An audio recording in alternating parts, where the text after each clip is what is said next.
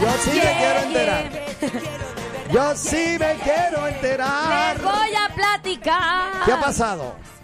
Bueno, pues hoy les traigo dos noticias eh, muy bonitas, pero vamos a ver si nos alcanza el tiempo para rendir a las dos. Por el momento y por mientras, muchachos, les platico que A ver. estamos en la temporada en la cual eh, allá en Israel están ahorita mismo celebrando las fiestas del tabernáculo. Esto para mí es algo nuevo porque yo creí que ya no se hacían.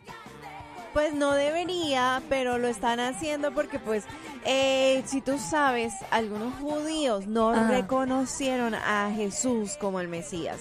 Entonces ellos siguen esperando el Mesías y por Bueno, eso lo me hacen. llama la atención que para esta fiesta del, de- del tabernáculo, de las, de las, ¿cómo se llama? Las carpas y todo eso, ¿verdad? Que viven así durante varios días, siete, son siete días, ¿verdad? Ajá. Que viven en todo así, en, ca- en casas de campaña y todo.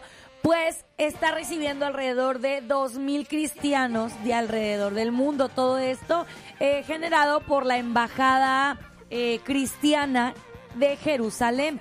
Pues resulta ser que viajaron personas de Brasil, personas de, de Estados Unidos, de México, de algunos cuantos países. ¿Para qué? Para que se celebrara todo junto esto de la, de la fiesta del tabernáculo. Ahora bien, a mí me causa mucha, mucha asombro porque te digo, yo creí que esto era algo que no lo festejaban y que ya no lo hacían.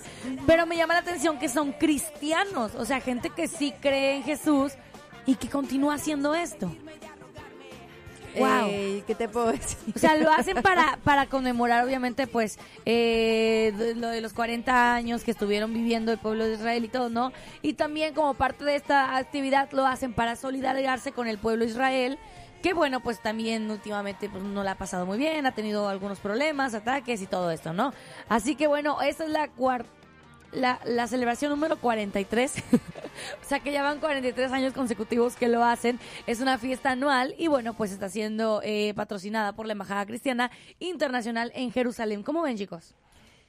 Eh, yo lo veo como que un Súper poquito, interesante.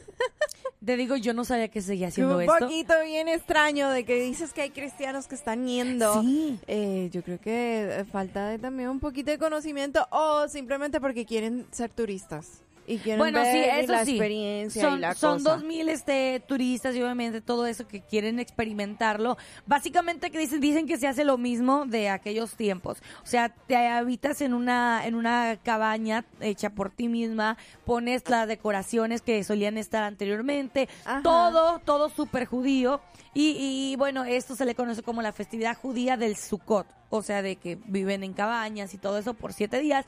Empezó el 9 de, el 9 de, de, de- de este mes y, y va a finalizar el 16. ¿Cómo ven, chicos? ¿Ustedes asistirían a un evento así? ¿Irían hasta allá? Yo, yo si tuviera la economía y no tuviera más nada que hacer.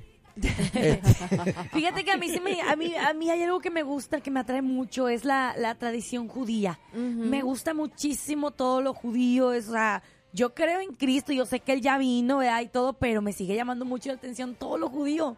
O sea, es como curiosidad Sí. de ver qué es lo que están haciendo, de lo de sus rituales, porque la verdad yo no participaría, yo digo, eso para qué ya, ya vino sí, lo que pasa es que ha habido, hay este tipo, hay un, no es un estigma, es porque por mucho tiempo pareciera ser que se ha perpetuado esta onda de que, claro, la Biblia nos enseña en Salmos, ¿verdad? Orad por la paz de Israel.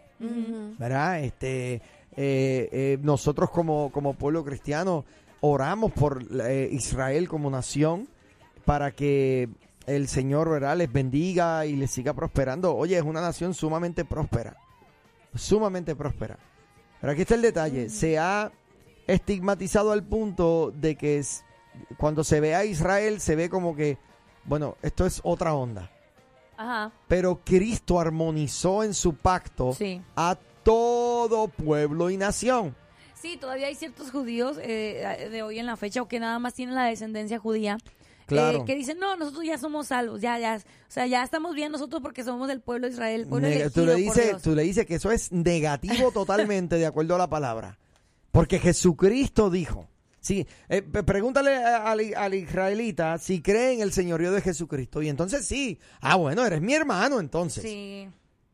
Sí, Pero hasta sí, donde yo sepa, en Israel no se reconoce a Jesucristo como el Hijo de Dios. No, yo estaba viendo unos videos de un, un turista que fue a hacer como vlogs y todo eso, ¿no?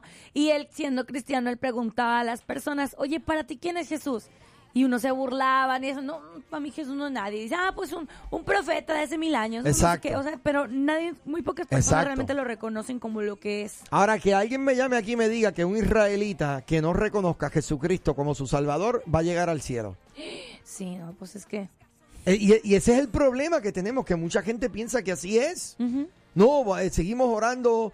eh, eh, por- claro, yo oro por Israel para que el Evangelio sea predicado y que Jesucristo sea el Señor de los Isra- de, de Israel. Sí, claro. ¿O estoy mal yo? ¿O- Oye, ¿O, y- hay otro pacto? ¿Y qué, y qué, qué fe profesan entonces en Israel? no, no, bueno. ¿O no el judaísmo. Ellos, el- ellos, ellos, ellos sí, pero son. judaísmo, pero sin Cristo. O sea, pero es que... Ellos ven a Jesús como un profeta más.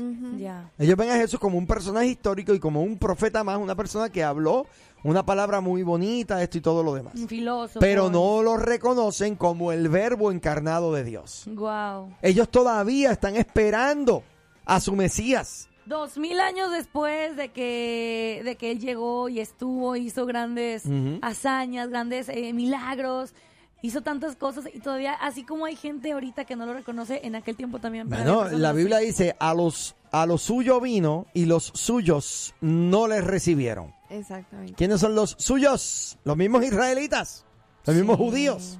Entonces, eh, a mí, por ejemplo, a mí me encantaría visitar Tierra Santa. A mí también. Yo creo que para mí sería una experiencia enriquecedora, transformadora, a- eh, o sea, ver, ver el lugar histórico en donde tu fe está basada, donde surgieron tantas cosas. Eh, no me puedo ni imaginar la emoción y todo lo demás. Ahora, el Evangelio no se quedó ahí. Exacto. El Evangelio salió de allí Sí. al mundo entero. So, por ende, lo visitaría como el lugar histórico donde, donde comienza a tomar forma este evangelio, este pacto presente. Eh, pero mucha gente todavía ven a Israel como ese estigma, como ese lugar, como ese... Y lamentablemente no es así. El israelita que no venga a través del sacrificio de Jesucristo, que no se vista, que no va. No podemos predicar otro pacto. Exactamente. ¿Sabe? Pablo, Pablo dijo, si, si vienen otros a predicar un evangelio distinto a este, Ajá. así sean ángeles, son anatema. Exacto. Porque fuera de Jesucristo no hay otro, dice la palabra, no hay otro mediador entre Dios y los hombres, sino solo Jesucristo. Entonces, ¿qué, qué hacen, ¿Qué hacemos todavía sacrificando machos cabríos? Ujú. Cuando no hay otro mediador. Cuando ya, bueno, anyway, empiezo Pues a predicar esto, otra vez. eh, eh, esto es lo que está ocurriendo allá en, en Israel. Se están llevando a cabo las fiestas del tabernáculo. Y bueno, pues está un poquito en Y yo no estoy en contra de las fiestas del tabernáculo porque creo que a nivel cultural para ellos eso debe ser algo bonito. Sí, ya van Bueno, 43 años exacto. consecutivos que se hace. ¿Eh? Muy bien. Oye, me dijo el camionero que se perdió el show. Ay, mira qué casualidad. La pandilla entera también. Pero díganles ¿Pero decirles qué? que ya tenemos nuestro propio podcast. Ahora, la nueva Morning Show lo escuchas aquí en tu plataforma digital. Llévanos contigo y revive los momentos más entretenidos. Un programa exclusivo de La Nueva. Que no, así no es. Ay.